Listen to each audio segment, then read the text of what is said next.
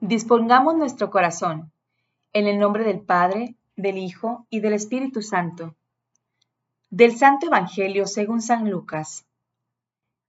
En aquel tiempo entró Jesús en un poblado, y una mujer llamada Marta lo recibió en su casa. Ella tenía una hermana llamada María, la cual se sentó a los pies de Jesús y se puso a escuchar su palabra.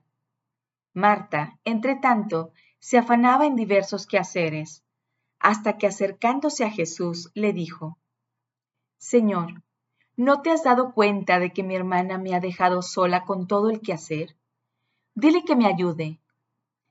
El Señor le respondió, Marta, Marta, muchas cosas te preocupan y te inquietan, siendo así que una sola es necesaria. María escogió la mejor parte y nadie se la quitará. Palabra del Señor. Gloria a ti, Señor Jesús. Padre nuestro, que nos conoces muy bien y deseas cada día salir a nuestro encuentro, concédenos la sencillez en nuestro corazón y un deseo de contemplarte en nuestra cotidianidad. Por nuestro Señor Jesucristo, tu Hijo, que vive y reina contigo en la unidad del Espíritu Santo y es Dios, por los siglos de los siglos. El día de hoy, la Iglesia trae a nuestra memoria a San Francisco de Asís, un hombre italiano, hijo de un importante comerciante, de familia noble. Vivió una juventud sin carencias materiales y diversiones al por mayor, semejante quizá a algunos de los jóvenes con su misma realidad, rayando un poco en la superficialidad. ¿Qué lo hace tan especial entonces? San Francisco de Asís cambió radicalmente su estilo de vida, cambiando su posición acomodada y segura por una posición austera. Dios le sale a su paso y a través de la oración este santo fue entendiendo que la verdadera felicidad radica en la pobreza, en la sencillez. Comprendía que para amar a Dios no se necesita nada material.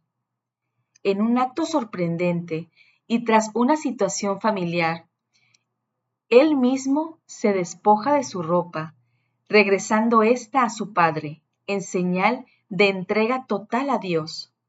Sin duda, este santo es un ejemplo de transformación. Él tiene un antes y un después. En la primera lectura del día de hoy, en Gálatas 1 del 13 al 29, observamos a Pablo reconociendo lo que él era antes de que el Señor le saliera a su encuentro. Reconoce que era un perseguidor, habla de su conducta, señala que realizó una persecución encarnizada a la iglesia de Dios tratando de destruirla. Lo bello de este relato fue que Pablo asimismo reconoce que Dios ya lo tenía en mente desde antes de que él naciera para que fuera y anunciara el reino de Dios. El Señor le sale a su paso cuando iba camino a Damasco. Fue tan grande este encuentro que logra transformarlo de esa forma y decide ser portador de la palabra, anunciar y al escucharlo los que antes lo conocían daban gloria a Dios. Era otra persona completamente diferente. Pablo tenía un antes y un después. Nosotros, al igual que San Francisco de Asís y que Pablo, podemos mirar atrás, mirar nuestro antes.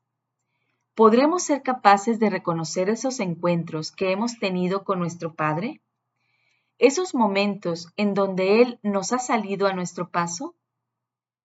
Esos momentos en donde hemos tenido diálogo con Él y nos ha tocado el alma transformándonos.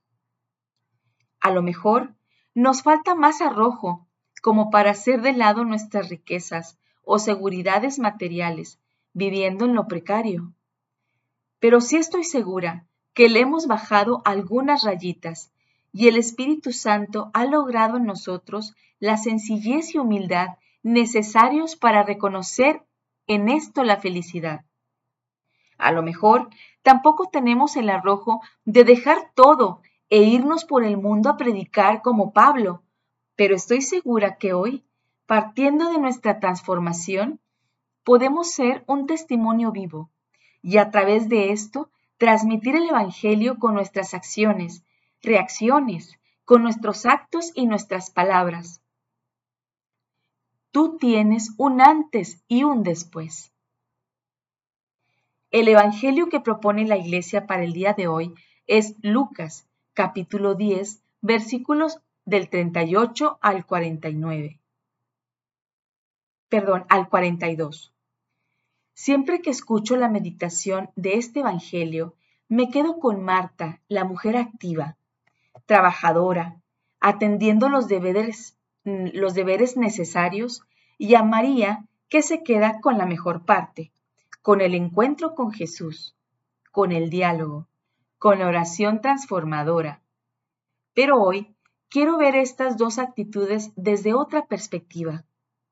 Ciertamente, me inclino más por la actitud de María, el deseo de estar en la contemplación permanentemente.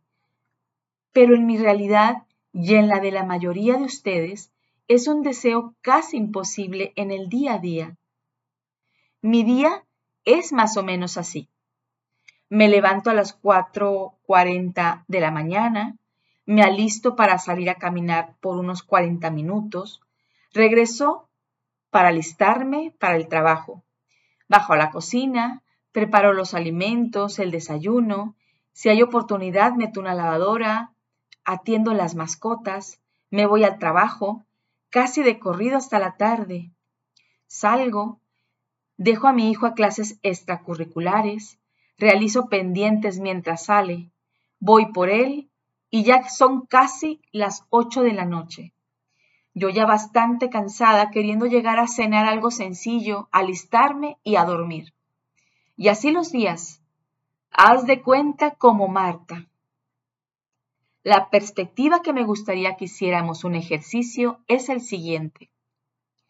¿Qué tal si invitamos esta actitud de María, esta actitud que contempla a Jesús, que escucha su palabra, a que se entreteja en nuestros días, en nuestras actividades. Que mientras voy a caminar, también contempla a Jesús. Que mientras cocino, que mientras voy al trabajo, ya, y agrégale otras tantas actividades que seguro tú tendrás. ¿Qué tal si permitimos ese diálogo transformador en nuestro activismo? Creo que ahí sería una gran diferencia. Porque así es nuestra realidad. No permitamos que nos ahogue y perdamos pisada. Y sucede que es cuando invitamos a Jesús en nuestras actividades, cuando nuestras maneras de proceder van modificándose favorablemente. Que durante nuestros días tengamos la sabiduría para evitar que nos desborde el activismo, el trajín, y que disminuyamos nuestra marcha para abrir nuestro corazón y mente, para sentir que estamos a los pies de Jesús, en un diálogo fraterno y muy necesario. Reconozcamos esos momentos de encuentro, de un Jesús que nos ama y desea salirnos al paso. Gloria al Padre, al Hijo y al Espíritu Santo, como era en un principio, ahora y siempre, por los siglos de los siglos. Amén. Bendiciones para todos.